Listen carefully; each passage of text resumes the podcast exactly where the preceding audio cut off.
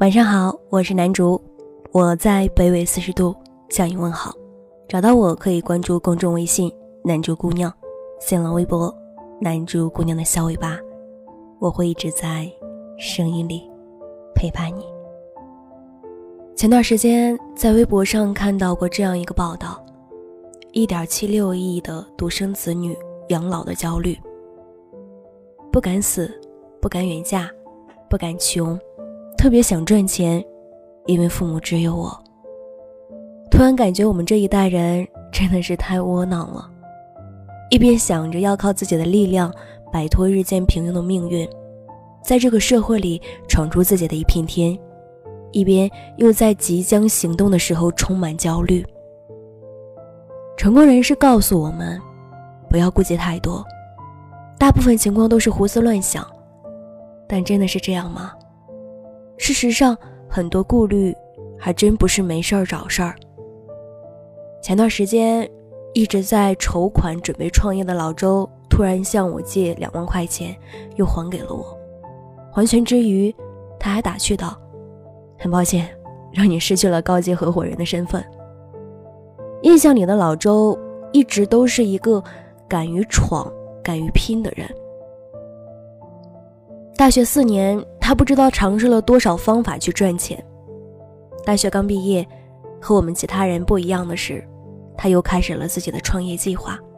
短短几天之内，他筹集了两百万资金，打算到新媒体行业去闯一闯。可还没有开始，这个计划就搁浅了。当我向他询问缘由的时候，他苦笑地说道：“当我一张又一张写着欠条的时候。”我的手就不自觉地抖了起来。我突然的意识到，如果这次失败的话，我很有可能会一无所有。但事实上，一无所有并不是最可怕的事情。最可怕的是，我可能会连累我已经快要退休的父母了。我不想让他们在晚年的时候，还在别人的追债声中度过。我干笑了两声，不再说些什么。雄心壮志如老周，也开始按照绝大多数的人生轨迹开始考证，然后进入一家看起来不错的单位，拿着固定的工资，过着平凡人的生活。像我们这一代人可以去闯，但很遗憾的是，我们绝大多数的人都没有东山再起的机会。大四那年。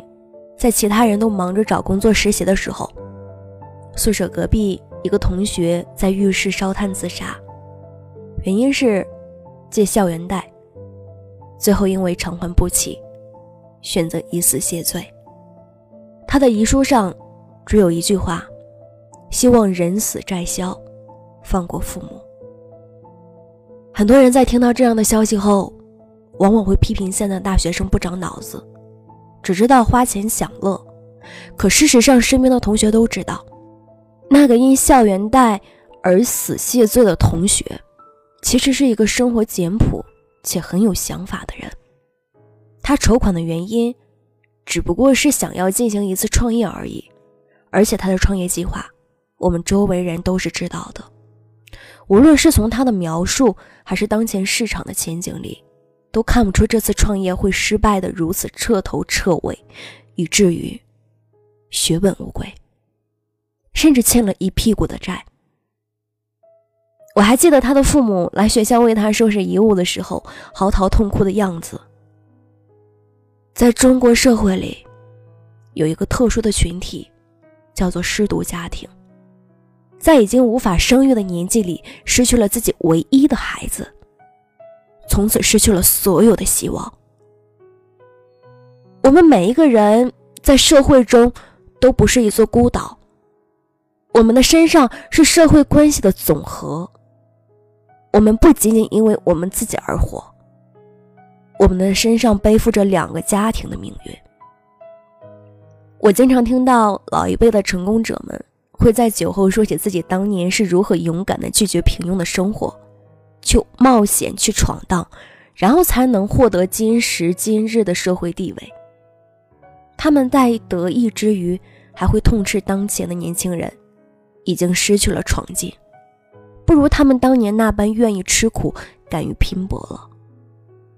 但事实上，真的是这样吗？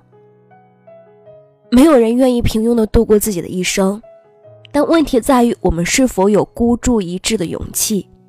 这样的勇气不仅仅是来源于我们自己，更来源于我们背后的父母。这世界上。有一种深情是，无论你落魄到何种地步，我都会陪在你的身边，无怨无悔。可正是这样的亲情，让我们不得不在冒险的时候，再三考虑成功的可能性到底有多大。一旦失败的话，我们会面临怎样的后果？这样的后果，是否是我们所能承受的？网上有很多鸡汤，都在教育我们：别想太多，做了再说。没有人能够在事件发生以前，将所有的因素都考虑周全，然后得出一个不可能失败的计划。问题在于，如果我们在实施的过程中陷进去了，再想回头，会不会太难了？还记得毕业前的最后一个宿舍茶话会，宿舍五个兄弟坐在一起，畅想着自己的未来。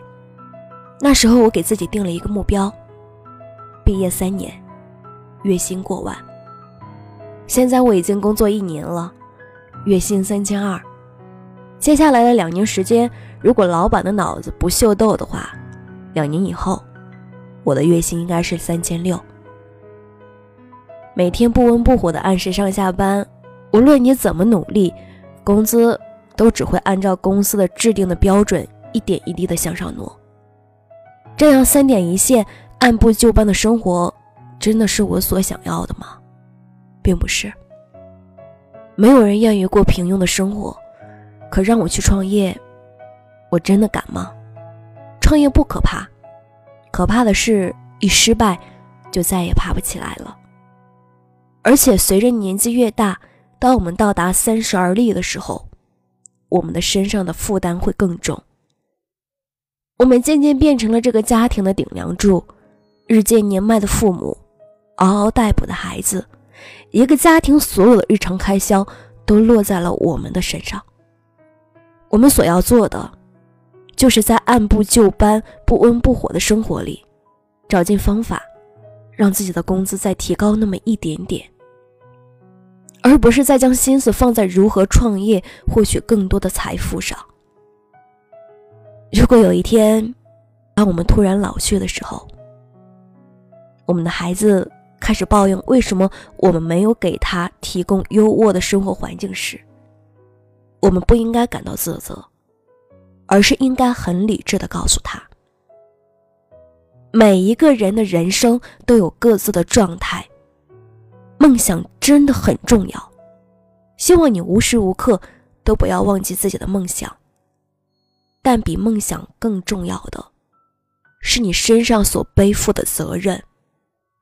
我们可以羡慕那些孤注一掷、最终取得成功的人，但也无需为当年曾因自己输不起而放弃所自责。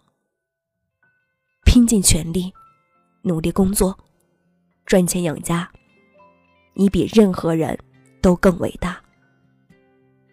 晚安，世界，还有每一个你。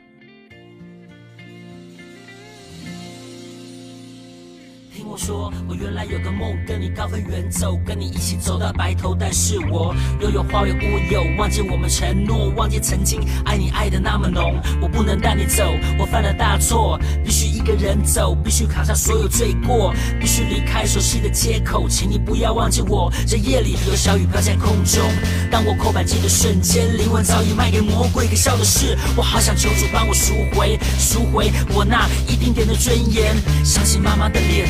对不起，这几年是否有机会再见你一面？妈妈，我犯了错，你会原谅我吗？我已经踏上了末路，别人眼中的亡命之徒，哪里还有我的藏身处？我的兄弟离我远去，我。还傻乎乎的相信道义。所谓的人性，莫非要用血和泪来换取教训？不想再混下去，想说干完这一票我就不再聊 Loki。想着想着，我的眼泪就流不停。出发了，要问那路在哪，迎风向前是唯一的方法。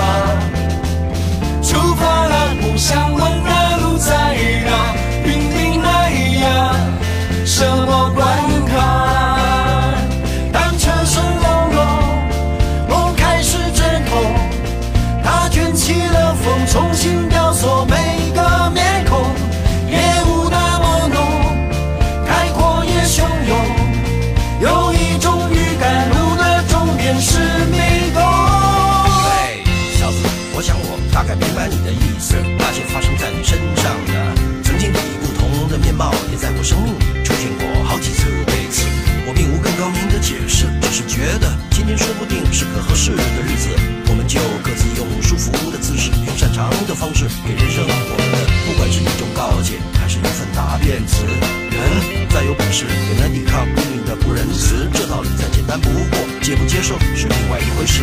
真爱并非不来，它只是被无预警的恶意的延迟。不要让某个女人做个蠢事，变成你自己与自己的争执。为什么该有的都有，还是觉得不够？天哪，该不会是贪心的念头？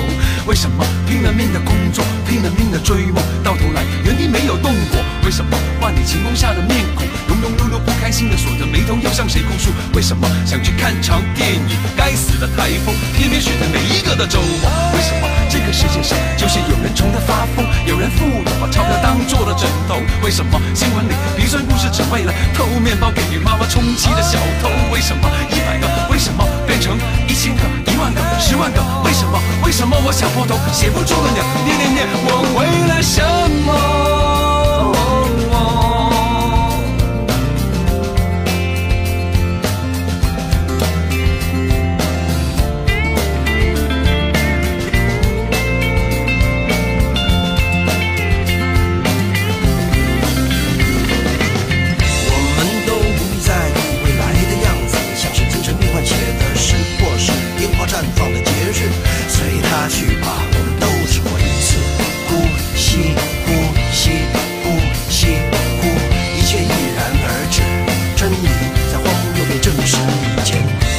暗室里的装饰，只有眼前亮起来了以后，才有机会彰显它的价值。不是谁能决定的，该漫游还是冲刺，我们都在海里。